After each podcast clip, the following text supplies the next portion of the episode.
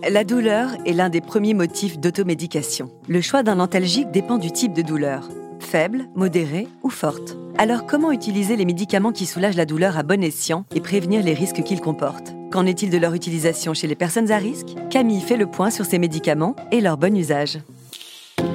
Bienvenue dans Ma Santé en Poche, le podcast d'UPSA qui répond à toutes vos questions santé du quotidien.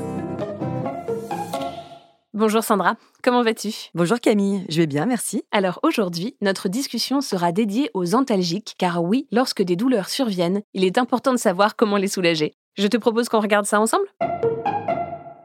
Première question, qu'est-ce qu'un antalgique? C'est un médicament contre la douleur. Anti pour contre et algique du grec ancien algos qui signifie douleur. On connaît plutôt bien ceux que l'on utilise en automédication, et encore. Car attention, tout médicament comporte des risques. Il faut donc respecter la posologie, c'est-à-dire la dose prescrite, la durée d'utilisation et les contre-indications.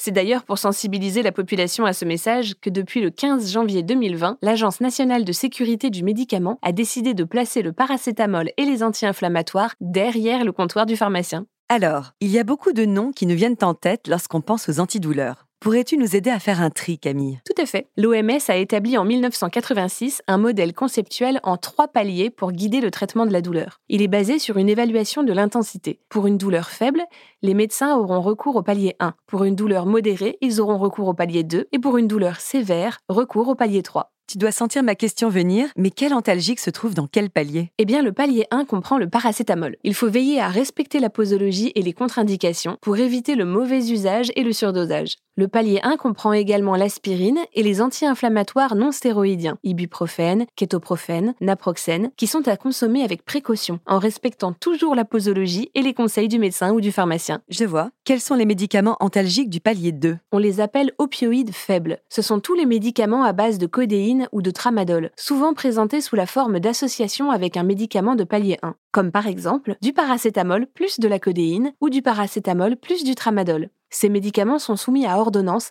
et doivent être utilisés avec précaution. D'accord. Et concernant le palier 3 Le palier 3, ce sont les antalgiques utilisés contre des douleurs très intenses, dans le cas de douleurs aiguës survenues suite à une chirurgie qui a nécessité un recours urgent à des soins douloureux. On les appelle opioïdes forts. Nous pouvons citer la morphine par exemple. Efficaces contre des douleurs aiguës, après une intervention chirurgicale par exemple, ces médicaments présentent des effets secondaires non négligeables, troubles gastriques et rénaux, tolérance et dépendance à la morphine, s'ils sont utilisés de façon prolongée. C'est pourquoi leur usage doit être impérativement prescrit et encadré par un médecin. Quelles sont les précautions d'emploi des paliers 2 et 3 Certaines règles simples s'appliquent pour ce type d'antalgique. Ne jamais augmenter seul les doses. Si nécessaire, consultez son médecin traitant, car il est l'unique référent pour ce type de traitement. Ne jamais proposer son traitement à quelqu'un de son entourage et respecter les activités contre-indiquées par l'utilisation de ces molécules, telles que la conduite automobile. C'est noté. Et qu'en est-il du traitement de la douleur chez la femme enceinte et l'enfant? Pendant la grossesse, le traitement de la douleur repose sur l'usage du paracétamol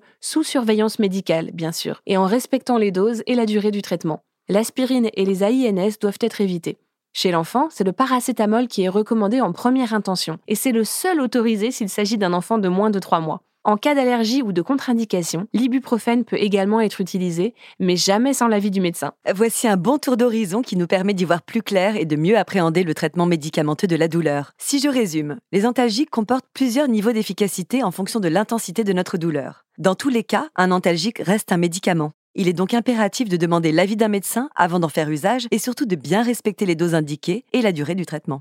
Merci Camille d'avoir partagé ces informations avec nous. Je t'en prie. Et j'ajoute que si vous souhaitez en apprendre plus sur la douleur, nous avons plusieurs épisodes sur le sujet que je vous invite à écouter. Merci encore de nous avoir écoutés. N'hésitez pas à partager le podcast et à le noter sur les applications. Et à bientôt pour un nouvel épisode de Ma santé en poche. Ah, UPSA.